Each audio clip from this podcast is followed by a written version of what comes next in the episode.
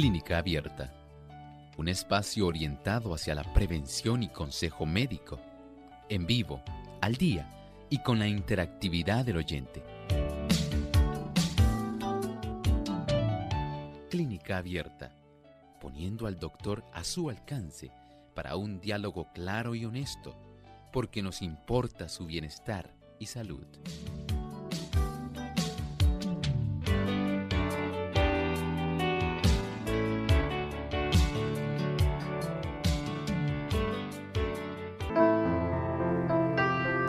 Ha llegado el momento de usted hacer su consulta en nuestro programa de clínica abierta.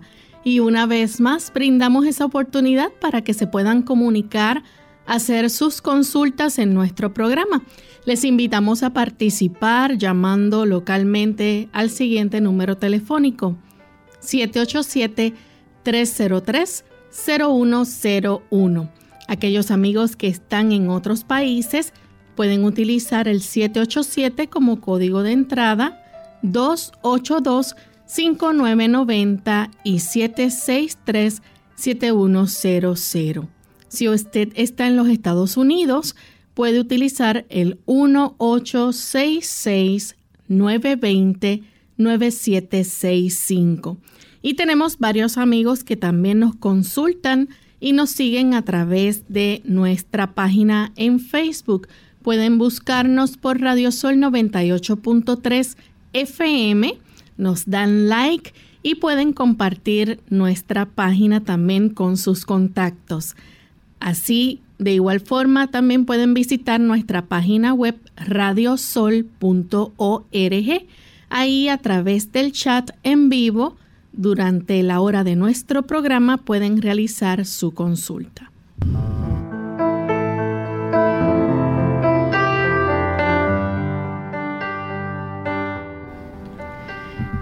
Y estamos muy contentos en esta hora de poder compartir una vez más con ustedes amigos en este espacio de salud, el que muchos de ustedes han hecho su favorito.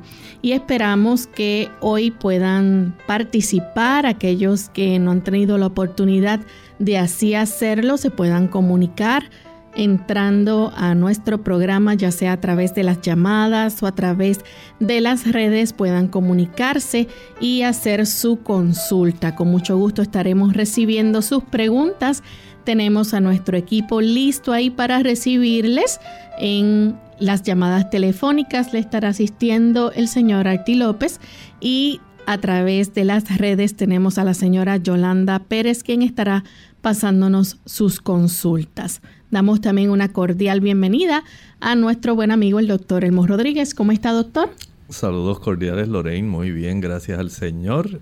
¿Y Lorraine, cómo se encuentra? Muy bien también. Qué bueno, saludamos a todos los amigos que hoy se están dando cita aquí con nosotros en esta hora de salud. Sean todos muy bienvenidos. Así es. Y queremos aprovechar también, doctor, para saludar a los amigos que se siguen conectando y también que nos escuchan a través de otras emisoras que retransmiten nuestro programa. En especial enviamos un cariñoso saludo a los amigos que nos escuchan en Guatemala a través de Estéreo Salvación, Unión Radio, Orión Estéreo 102.7 FM, Radio Educativa 93.5, Radio Edén Estéreo 92.7, la voz de los Tres Ángeles 104.7 FM en San Marcos, al occidente de Guatemala, y a todos aquellos amigos que nos escuchan desde la aldea La Grandeza y San Pedro. Así que para cada uno de ustedes enviamos saludos especiales desde San Juan, Puerto Rico. Vamos en este momento al pensamiento saludable. Además de cuidar tu salud física, cuidamos tu salud mental. Este es el pensamiento saludable en clínica abierta.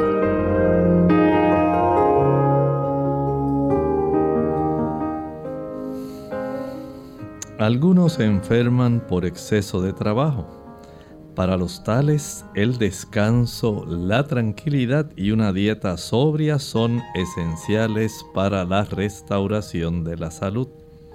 Los de cerebro cansado y de nervios deprimidos a consecuencia de un trabajo sedentario continuo se verán muy beneficiados por una temporada en el campo donde lleven una vida sencilla y libre de cuidados cerca de la naturaleza. El vagar por los campos y bosques, juntando flores y oyendo los cantos de las aves, resultará más eficaz para su restablecimiento que cualquier otra cosa. ¿Qué receta? una receta muy especial, especialmente para aquellas personas que tienen tantos problemas de tensión emocional. En esta época donde precisamente tantas personas están sufriendo de ansiedad y de estrés. Dejar a un lado tantas ocupaciones y sacar momentos para recargarnos mental y espiritualmente constituyen en realidad una receta asombrosa para nuestro sistema nervioso central. Bien, ya estamos listos entonces para comenzar a recibir sus consultas amigos, así que comenzamos con la primera llamada que la hace Marcela. Ella se comunica desde la República Dominicana. Adelante Marcela, bienvenida. Buenos días, eh, mi, pregunta, doctor, es ¿cómo podemos ayudar a una persona? Está hospitalizada, pero sufrió un accidente, se fracturó la parte del músculo, pero las plaquetas le están bajando demasiado y la sangre no aparece en estos momentos. Hemos ido a varios lugares a comprar la sangre y no aparece. Entonces, a ver si podemos ayudarle. Eh, ¿Usted me da algún remedio para ayudarle en lo que aparece la sangre? Porque la plaqueta le baja mucho, se está bajando demasiado la plaqueta. Bueno, es un caso especial, pero podemos eh, comprender que muchas otras personas que no están en la misma situación de él. Hay que tener en mente que además de este problema que él puede estar presentando la fractura, puede también probablemente haber recibido algún impacto en el vaso. Y hay que estar muy atentos a si ha ocurrido algún tipo de traumatismo en ese órgano tan especial que tenemos en el abdomen que se llama vaso. Verifique cómo está eso.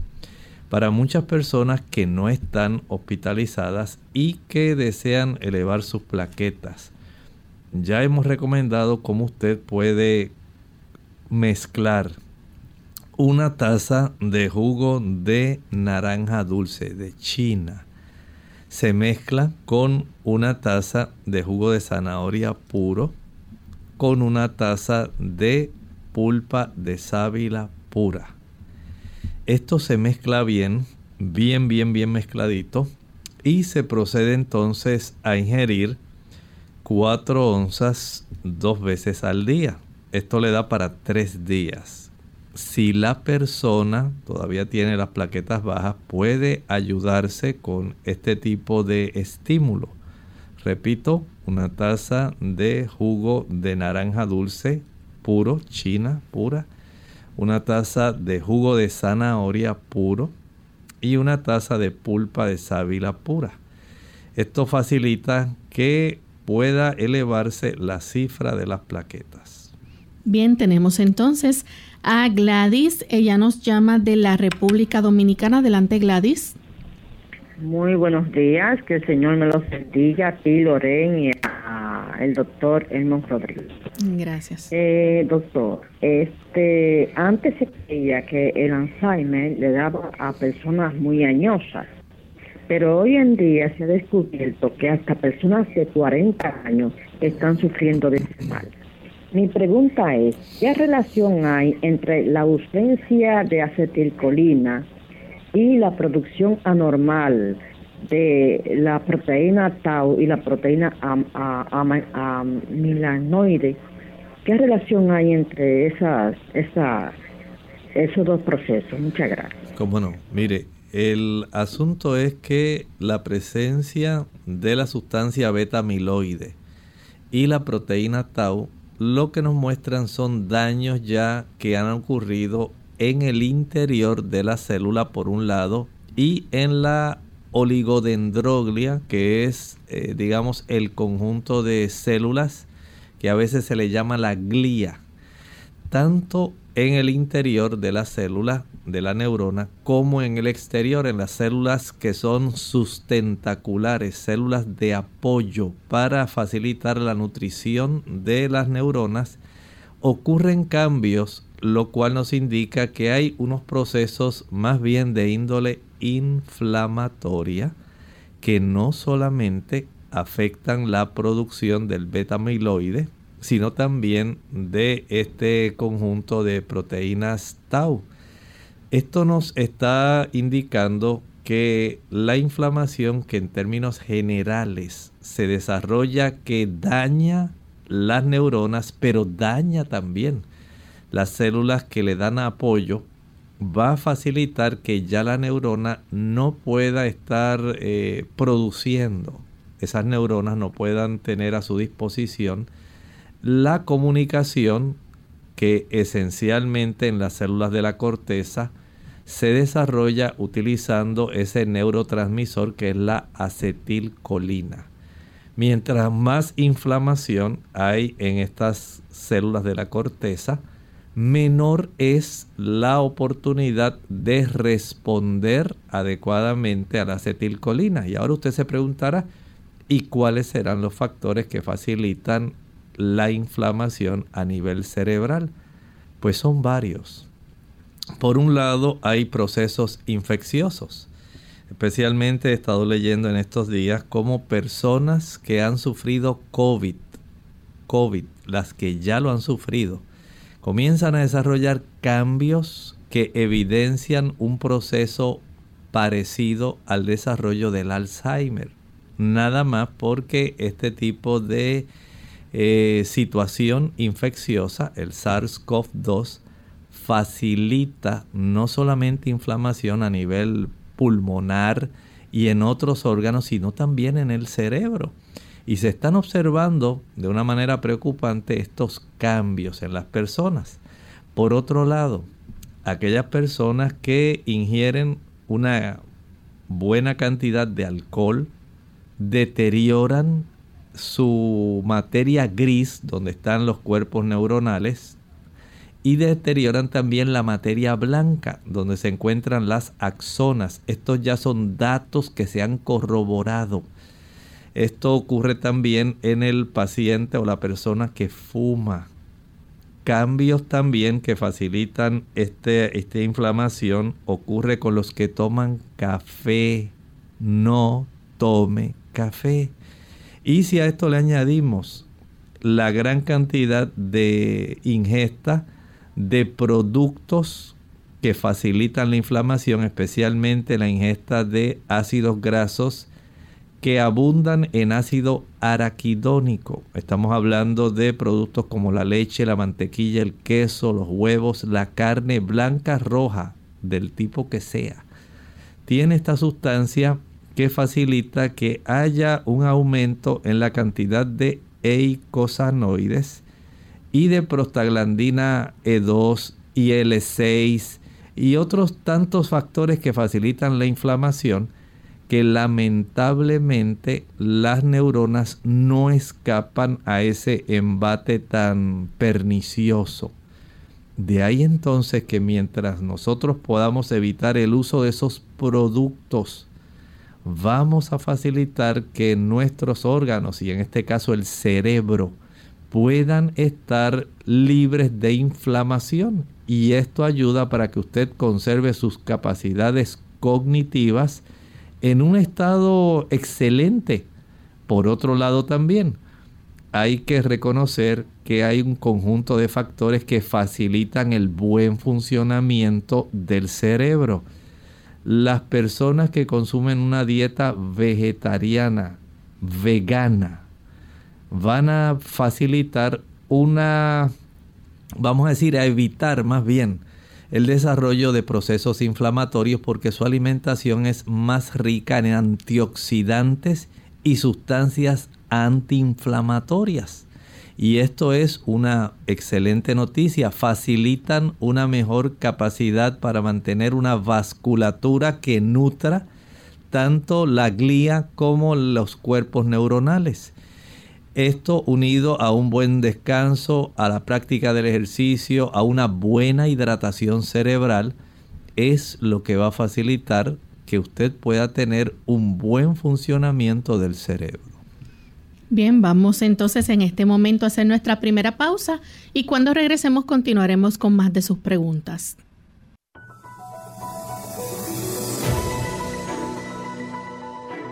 Si usted es una persona adicta a la nicotina y está buscando abandonarla, pueden existir varios síntomas que le hará más difícil que usted deje ese mal hábito. Entre estos síntomas está la irritabilidad, la ansiedad, la dificultad para dormir y de concentrarse, además el estreñimiento y la diarrea, también el cansancio, depresión, dolores de cabeza y ansias de nicotina. Pero hay buenas noticias.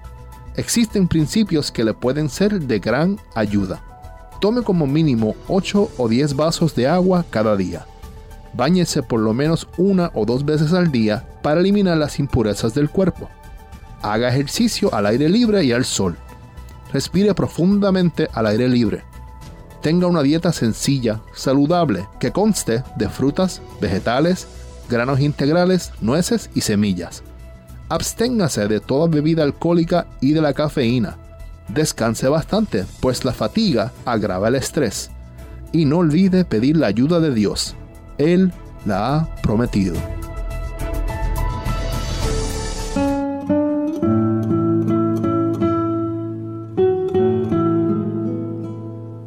Resulta paradójico que a todo el mundo le atraiga la idea de vivir muchos años, pero a nadie le haga la menor gracia envejecer.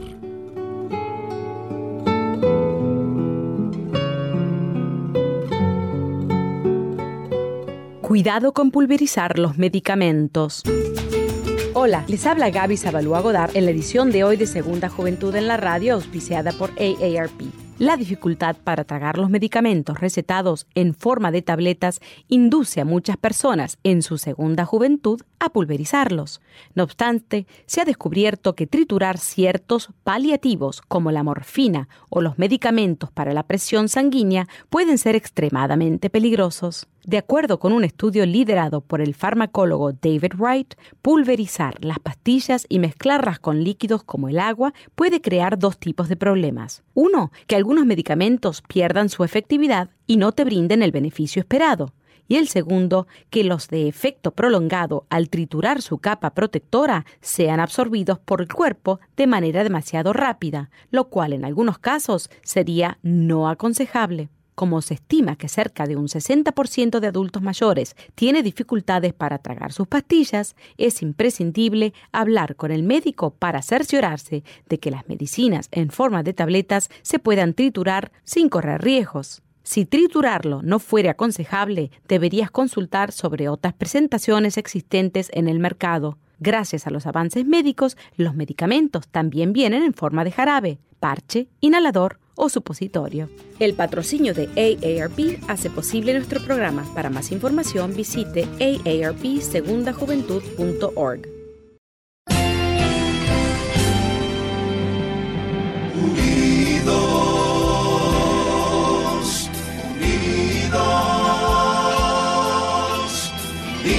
hacia el cielo siempre unidos,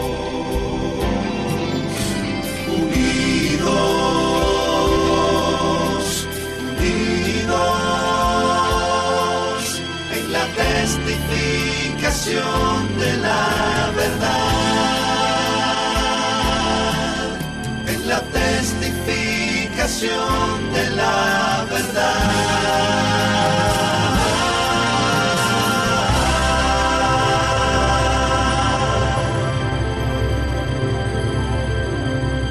Clínica Abierta.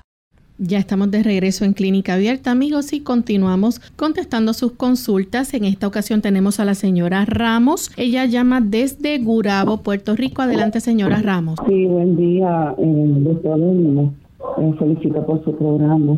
El viernes yo hice una llamada en relación a, eh, a unos, un amargo en la boca. Usted me explicó sobre el reflujo biliar. Eh, me, dijo que le preguntara al gastro si había tenido líquidos biliares antes de la prueba endoscopía. En ese caso, pues no puedo porque el médico ya me se encuentra en institución. Este, yo fui operada de la película, eso no se lo había informado. Llevo dos años sin vesícula, más de 20 años. Y usted me, me recomendó eh, tomar 500 microgramos de vitamina B12 quería saber si puedo tomar mil porque no encuentro la de 500. Este, me recomendó media taza de, de diente de león con golden steel. Me dijo que era muy amargo, pero quería saber si puedo tomar la taza completa. No.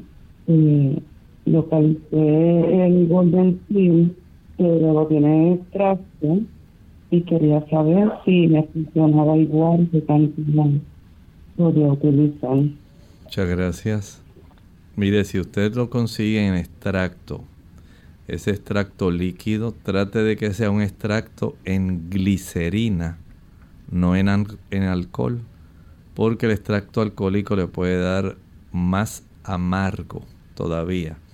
El hecho de que usted no tenga vesícula puede facilitar que continuamente su cuerpo esté drenando líquido biliar a su sistema digestivo. Y si hay algún trastorno que facilite el que ese líquido biliar, en lugar de ir en la dirección del eh, yeyuno e ileón, vaya en dirección una parte al estómago esto pudiera explicar ese tipo de situación. Así que anímese, salga a caminar. Recuerde que caminar facilita que vaya el movimiento del estómago y del intestino en dirección anterógrada. Quiere decir que se va a mover del estómago al duodeno, al yeyuno, al ilion, que es lo normal. Si usted se queda acostadita, sentada, es más probable que usted pueda tener ese tipo de trastorno donde el líquido biliar va en dirección de su estómago y junto con el reflujo pudiera estar agravando y produciendo el problema. Así que usar esta combinación de sello dorado o Golden Seal Hydratis canadiensis con diente de león amargón Taraxacum officinale puede ayudar muchísimo para que usted pueda mejorar, pero no sustituye la caminata después de cada comida ni sustituye la ingesta de agua, por lo menos un litro de agua, dos a tres veces al día que no sea en las comidas. Tenemos entonces a Sandra que llama desde Caguas, Puerto Rico. Adelante, Sandra. Buenos días y afectuosos saludos para ti, el doctor y su equipo. Gracias. Este, la preguntita es, primero quiero felicitar al doctor porque la, la explicación del Alzheimer fue un taller excelente, me encantó. Y para enriquecer eso, pues eh, el aluminio, eliminar la, la persona que llamó, ¿verdad, doctor? eliminar el aluminio de, de los utensilios que, que prepara ese alimento, de la pasta de dientes, del desodorante, es bien bueno. a ah, doctor. Eh, la preguntita eh, por la cual llamo es un diagnóstico de E. coli para que por favor prescriba eh, los antibióticos, utilización de ellos, mejor dicho, probióticos para eliminarlo de ahí y la dieta que debe contemplar la persona para ayudar a esos probióticos a eliminar la E. coli. Y si se aloja es en el riñón, me parece, denos una explicación de eso y gracias por su eh, gran colaboración, doctor. Mucha salud. Gracias. Entiendo por lo expuesto que la persona tiene una infección urinaria por Escherichia coli, una bacteria que no debiera encontrarse en el sistema urinario, no debiera encontrarse. Es una bacteria que proviene del sistema digestivo, especialmente el sistema digestivo bajo de intestino.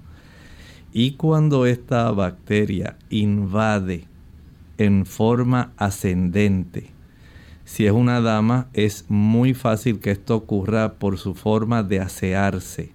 Si usted se asea de atrás hacia adelante es muy fácil que la persona se contagie. La misma dama se autoinocula, se autoinfecta con Escherichia coli. Si es una persona que está encamada, el hecho de tener la, digamos, el pañal que utiliza, ese pañal desechable, por mucho tiempo y si la persona no se ha dado cuenta, el cuidador, de que ya tiene materia fecal hace algún rato, esto pudiera estar facilitando también este problema. De ahí entonces que en estos casos hay que tomar antibiótico. El médico le va a prescribir el antibiótico de acuerdo a la condición de acuerdo a el cultivo de orina y al análisis de orina. Hay que tomar todo eso en cuenta.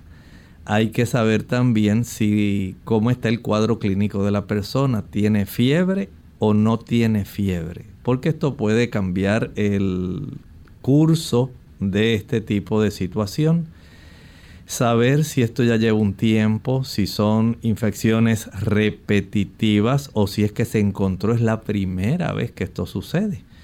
Todo eso cambia la forma como el médico va a administrar un tratamiento. Independientemente del antibiótico que el médico le pueda prescribir, usted puede ayudar, no estoy diciendo que sustituye a, usted puede ayudar el tratamiento si, por ejemplo, aumenta el consumo de agua. si la condición eh, de salud de, este, de esta paciente o este paciente permite una ingesta de agua de 2 litros, 3 litros, pues qué bueno. También debe considerar el uso del el té de arándano rojo, cranberry. Es excelente para ayudar. Trate de conseguir el que no tiene azúcar. Y por cada 6 onzas de este jugo, añada el jugo de un limón. Esto lo puede tomar 3 o 4 veces al día por un lapso de unos 5 a 6 días. Repito, no sustituye el hecho de que usted tome el antibiótico. Hay también algunos productos como un tipo de azúcar que se utiliza también y los urólogos lo están usando, se llama D-manosa. D-manosa. Sirve para estos fines. Pero por supuesto, recuerde que todo se toma en conjunto. Cuán severa es la infección, qué nos dice el urocultivo, qué dice el examen de orina, cómo está el cuadro clínico de esta paciente. Todo eso hay que unirlo para saber entonces cuál es el fármaco, el antibiótico que se le va a prescribir o si con un antiséptico urinario fuera suficiente. Vamos en este momento a nuestra segunda y última pausa cuando regresemos continuaremos recibiendo más consultas a través de la línea telefónica y también contestaremos a los amigos del chat y de Facebook. Los dulces no son los únicos que pueden causar caries dentales. Los alimentos ricos en almidón y los que son pegajosos también pueden causarlas. Osteoporosis. Hola, les habla Gaby Zabalúa Godard con la edición de hoy de Segunda Juventud en la Radio, auspiciada por AARP. La osteoporosis es un problema serio. Según estadísticas, una de cada dos mujeres y uno de cada cinco hombres mayores de 65 años sufrirá una fractura debido a esta enfermedad. Hasta el momento no se conocen los factores exactos que ocasionan esta pérdida de densidad ósea, pero sí se sabe cómo puede prevenirse e intentar demorar su progreso. Debes incluir cantidades adecuadas de calcio en tu dieta. Como guía general, se recomiendan aproximadamente 1000 miligramos diarios. Por supuesto, tu médico tomará en cuenta factores como la edad y el sexo para evaluar tus necesidades. No obstante, consumir fuentes de calcio como yogur, queso y leche no sirven de nada si tu dieta no contiene vitamina D, que está aportada por productos lácteos, entre otros, pescados y demás. Además, es importante exponerse al sol unos 15 minutos diarios.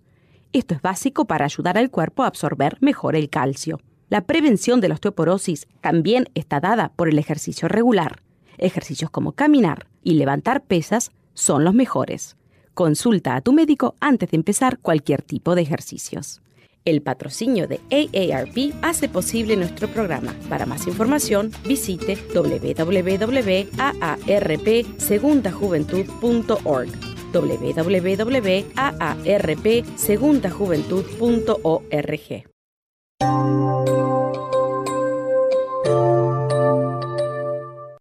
Ya estamos de vuelta en Clínica Abierta, amigos, y tenemos a Miriam que nos llama desde Rincón, Puerto Rico. Escuchamos la pregunta, Miriam. Sí, muy buenos días. Yo quisiera saber si los sueros, este, los shots que están últimamente de moda, de vitaminas son recomendables, especialmente vitamina C y el glutatión. Gracias, buen día. Muchas gracias. Hay compañías que se dedican a este tipo de asuntos. Aunque esa práctica muchas personas la tienen, especialmente personas que tienen cierta afluencia económica, y piensan que porque practiquen eso van a tener una mejor salud, en realidad no es necesario. Si usted pudiera vivir conforme a los factores que facilitan la salud, número uno, evitar todo lo que daña. No importa cuántos tragos usted se dé, de vitamina C, de complejo B y de cuántas cosas. Mientras usted tome café, mientras fume, mientras tome alcohol, en realidad usted no está beneficiándose en nada, está tirando su dinero. Así que el uso de vitaminas, el uso de productos herbáceos, no es un sustituto al aspecto, digamos, de la responsabilidad individual que tenemos en la conservación de la salud, que incluye el apartarse de aquellas prácticas que ya usted sabe que son deteriorantes. Nadie puede decir que el alcohol, que es una neurotoxina, no le va a hacer daño y después usted se va a tomar dos cápsulas de diente de león y un complejo B para contrarrestar el efecto. Así no funciona. Usted tiene que dejar de para facilitar que el cuerpo comience a ir en la dirección de la reparación. Y de esta manera usted se va a evitar mucho daño y mucho gasto innecesario de dinero. Así que aunque este tipo de establecimientos en muchos eh, lugares comerciales están de moda, en realidad no son necesarios. Porque si usted, por ejemplo, quiere usar algún tipo de multivitamínico. Sencillamente aprenda a comer bien, coma de una manera equilibrada, saludable. Entonces usted me dirá, doctor, pero lo que pasa es que yo no puedo porque mi estilo de vida y en el ajoro que uno anda y en la situación en que yo me encuentro. No, usted no tiene esa necesidad. Viva bien. Evite no solamente los productos dañinos, evite el alcohol, el tabaco, el café, el chocolate aquellos productos que van a causar inflamación y que les van a dañar su cuerpo. Por otro lado, ingiera aquellos alimentos que son saludables, que van a ayudar para que usted repare, reponga y energice. Si además de esto usted se ejercita, si duerme 8 o 9 horas diariamente, si se ejercita al aire libre y al sol, y además de esto ingiere suficiente agua, entonces usted está facilitando que su cuerpo vaya en la dirección de la salud y que se reasuman las funciones normales que Dios puso para que su cuerpo pueda repararse. Si usted entiende que tiene alguna situación que amerita algún tipo de refuerzo, muy bien. Pero en realidad usted primero debe indagar si usted tiene alguna deficiencia hay formas de indagar mediante niveles sanguíneos de vitamina B12, si esta está alta o baja, si los niveles de folatos también están alterados. Y así usted puede saber en términos generales lo que usted necesita de acuerdo a los hallazgos que se puedan observar, por ejemplo, en una química sanguínea. Y se hacen ajustes. Pero el usar este tipo de práctica no sustituye los factores que ayudan a la salud. Tenemos entonces a María, ella nos llama desde los Estados Unidos. Adelante María con la pregunta. Buenos días, sí, uh, tengo 53 años, eh, no tengo problemas de salud, me alimento sano, salgo a correr dos días, por lo menos cuatro o cinco veces a la semana de repente eh, me ha dado como un calentón en la pierna izquierda, bajo las rodillas, en la parte de al lado, como un caliente. Y uh, no se siente caliente cuando lo toco, ni tampoco me pica o, me deja alguna marca. A veces eso me, me, da de vez en cuando, a veces cuando estoy corriendo y, eh, y pues no sé, eh, me preocupa. Hace unos años me caí por unas escaleras y, me pegué la espalda baja. Entonces, no sé si tenga relación o, o no sé si alguna, alguna. Muchas gracias. Muchas gracias. Mi recomendación es que usted pueda ir al neurólogo. Vaya, no sé si pueda haber algún tipo de secuela posterior al traumatismo. Y este traumatismo eh, por alguna razón esté manifestando ahora ese tipo de neuropatía, que es lo que entiendo que está manifestando. Y sería bueno saber si esto es así. Se le hace una prueba de conducción nerviosa. Se le puede hacer un electromiograma y se puede detectar si el nervio peroneal está afectado y pues proceder a ayudarle o si esto procede de, digamos, áreas más superiores. Pero entiendo que en su caso debe ser más bien el nervio peroneal correspondiente a la pierna que está afectada. Tenemos entonces a Jenny. Ella nos llama desde Carolina, Puerto Rico. Adelante, Jenny. Sí,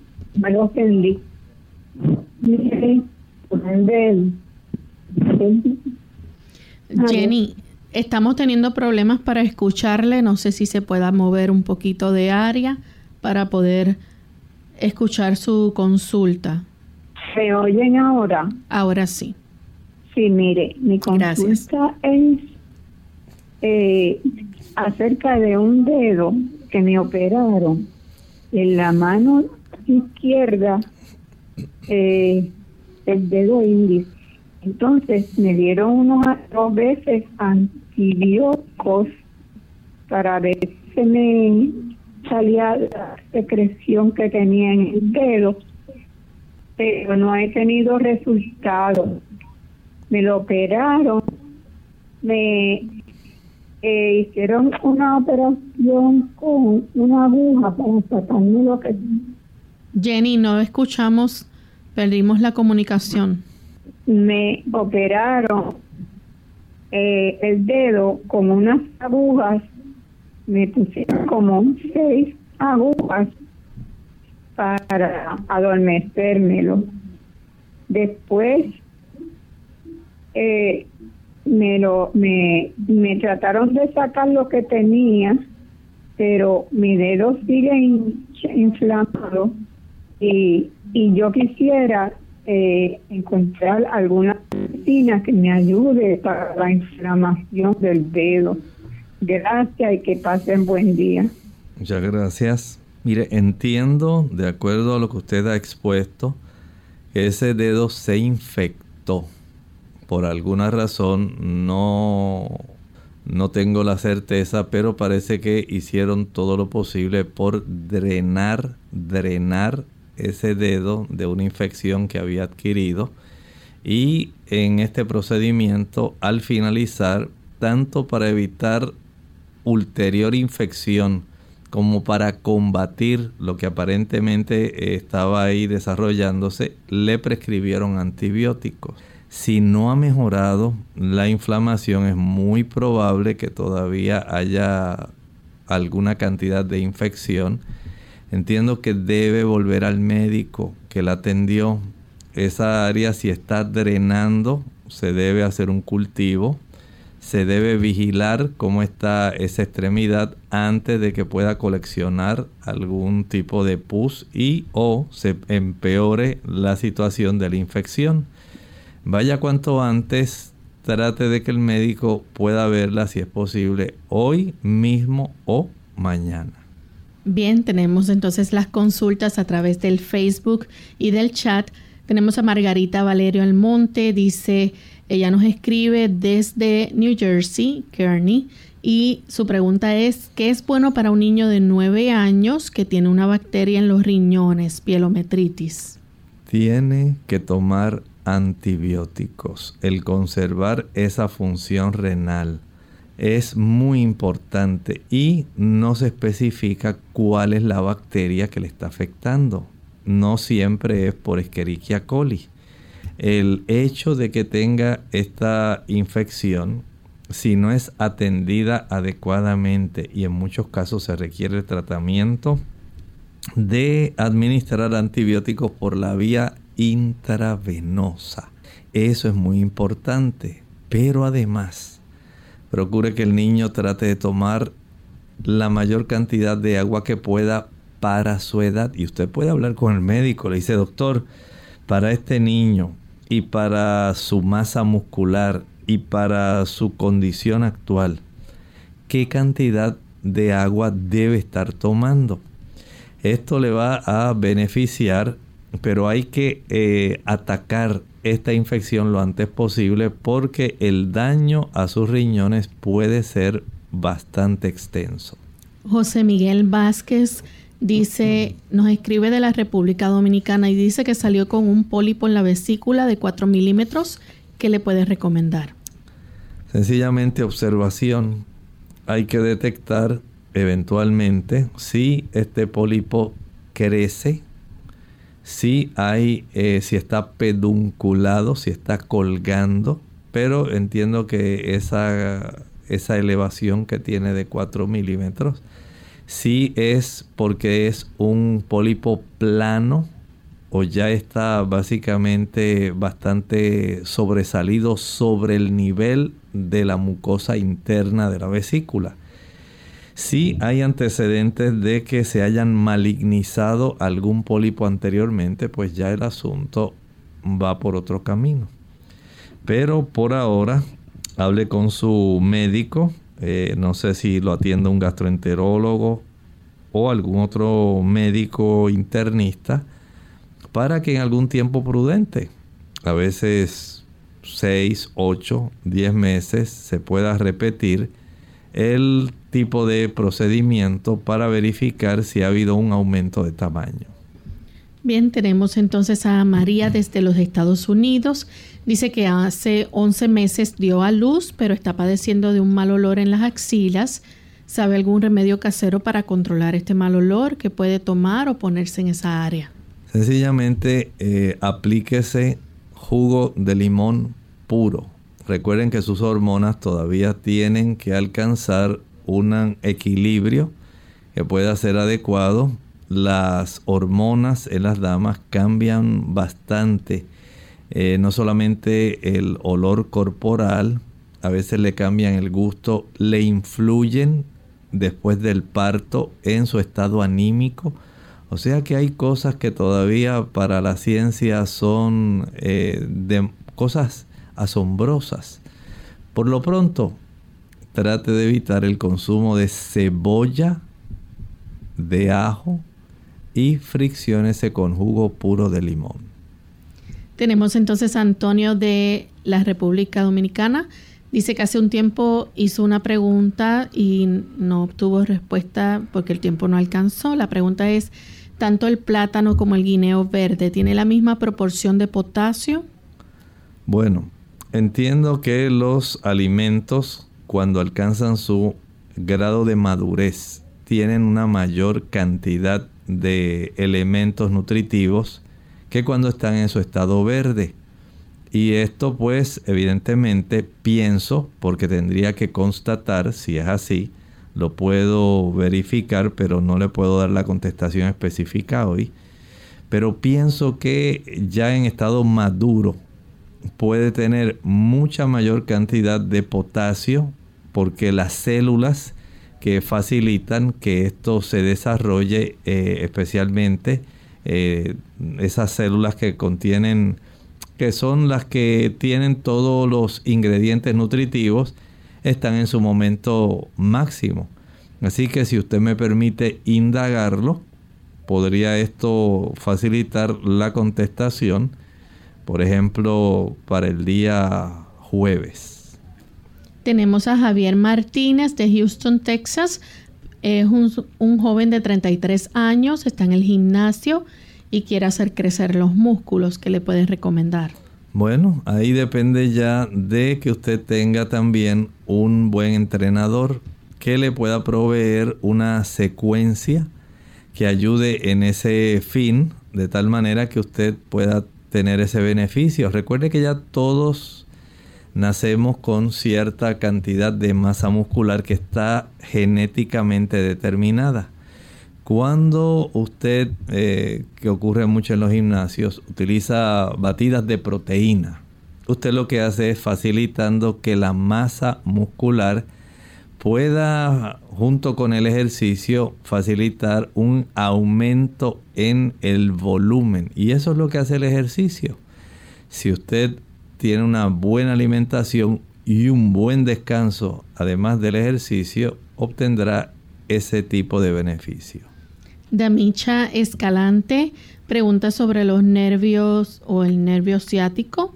Dice que además de paño tibio y frío, ¿qué más puede usar para el dolor, ya que le coge toda la pierna derecha? Este dolor del nervio ciático depende cuál es la causa. Hay personas que lo desarrollan después de un traumatismo, haber caído sentados, haber recibido un golpe otras por trastornos de eh, su médula de la, perdón, de la espina dorsal, las raíces nerviosas. Otras pudieran desarrollar algún tipo de neuralgia. Puede ser que en su caso el ingerir una alimentación que sea más abundante en vitaminas del grupo B y en algunos casos, especialmente el uso de la vitamina B12 y el ácido lipoico, que es un suplemento, ácido lipoico, ayudan en estos casos. Doris pregunta o si puede hablar sobre las contraindicaciones del alendronato. Le recetaron, pero tiene miedo a tomarla. Bueno, el alendronato más bien lo que ayuda es a conservar el estado de osificación que tienen sus huesos en este momento. No es que va a facilitar que usted vuelva a tener los huesos con la misma densidad ósea y la misma salud ósea que tenía antes. Por lo menos impide la pérdida. Y este tipo de situación si no se acompaña, digamos, de una ingesta apropiada de calcio, de magnesio, de vitamina K, de una buena cantidad de aminoácidos y de ejercicio que utilice pesas, básicamente va a seguir perdiendo hueso. Si usted consume, digamos, una mayor cantidad de ajonjolí, de almendras, de coco, de habichuelas soya, ahí estamos ingresando calcio y magnesio. Si consume una buena cantidad de ensaladas verdes, utilizamos una buena cantidad de vitamina K.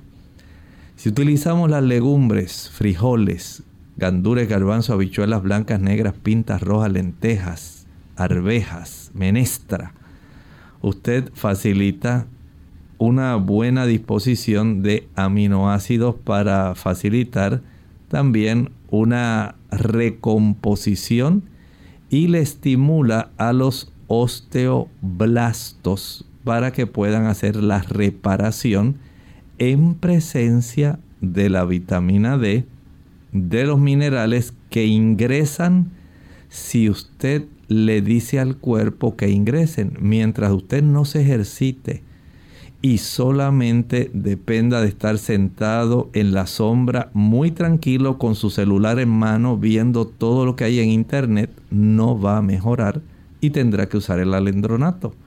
Por lo menos para que no tenga una mayor pérdida ósea. Tenemos a Minerva Varona. Pregunta cómo puedo bajar el colesterol de forma natural. Bueno, lo inicial que usted va a hacer es evitar el consumo de aquellos productos que le añaden colesterol a su colesterol que produce. ¿De dónde sale el colesterol? De afuera, el exógeno. Viene de la leche, viene también de la mantequilla, el queso, huevos, carne blanca, roja y pescado. El pescado tiene omega, pero también tiene colesterol. Así que eso va a sumarse al colesterol que usted produce dentro de su hígado. Y esta suma, colesterol externo, exógeno, más colesterol endógeno interno, es igual a colesterol total circulando. Y si a esto le añadimos el colesterol extra que usted produce cuando se enoja, cuando está ansiosa, cuando está estresada, ya entonces sabe que la cifra de su colesterol va a estar muy, muy elevada. Por lo tanto, número uno, dejar el consumo de los productos que mencioné. Leche, mantequilla, queso, huevos, carne blanca, roja y pescado. Ya usted tiene ahí básicamente una buena cantidad de colesterol que va a ser eliminado. El ejercicio al sol reduce el colesterol total y reduce el colesterol malo, las lipoproteínas de baja densidad y aumenta el colesterol bueno. El hecho de que usted también aumente el consumo de avena, el afrecho de avena ayuda mucho a reducir el colesterol por la calidad de la fibra soluble que contiene que secuestra el colesterol circulando dentro del intestino. Añádale la cebolla, añádale también el berro, los rábanos, el uso de ajo, el consumo de legumbres, todo tipo de frijoles y habichuelas, la manzana, la linaza, todos ellos van a ayudar a reducir el colesterol. Pero si usted quiere seguir comiéndose la leche, la mantequilla, el queso, los huevos y la carne y además comer lo otro, no le va a funcionar. Bien, tenemos a Yasmín Laura.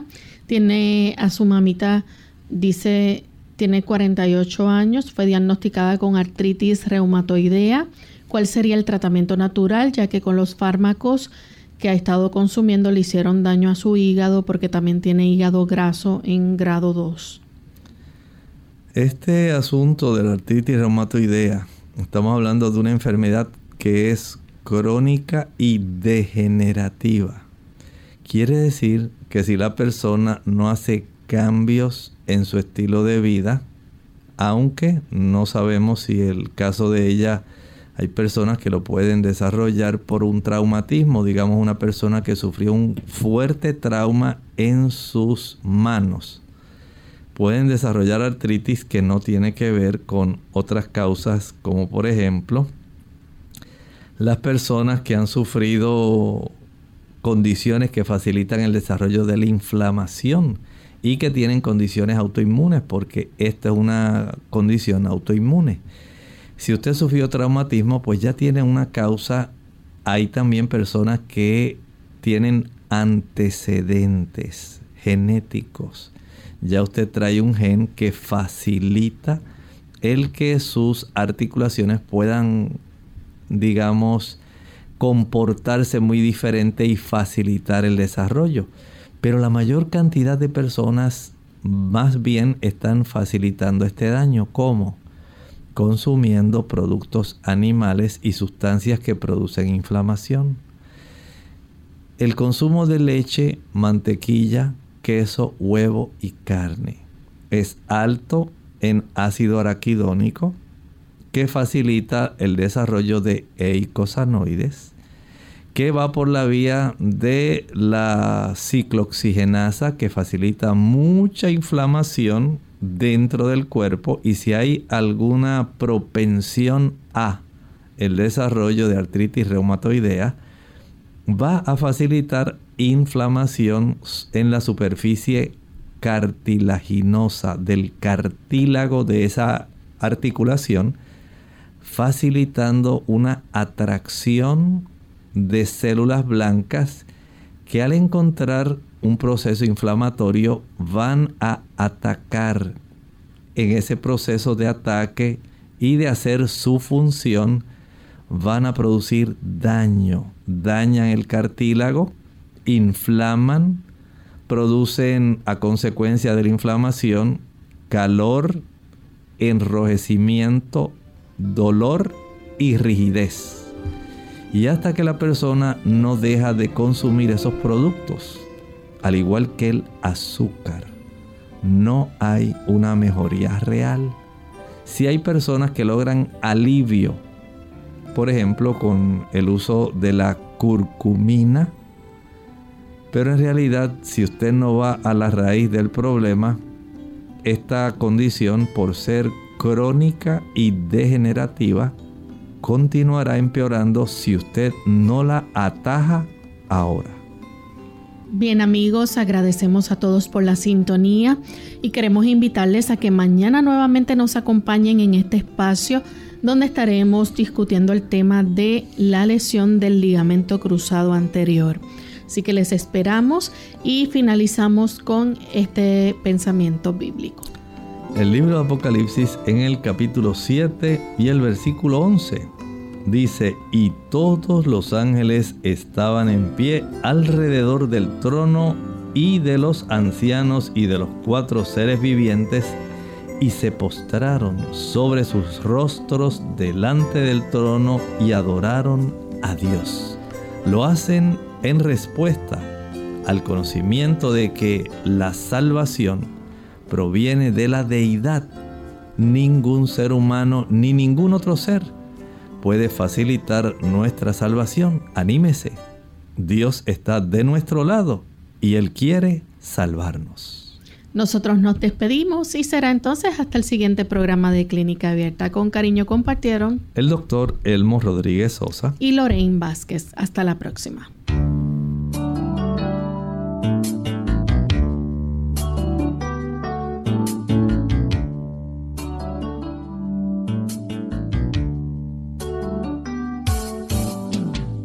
Abierta. No es nuestra intención sustituir el diagnóstico médico. Antes de poner en práctica cualquier consejo brindado en este programa, usted debe consultar con su médico. Hasta la próxima.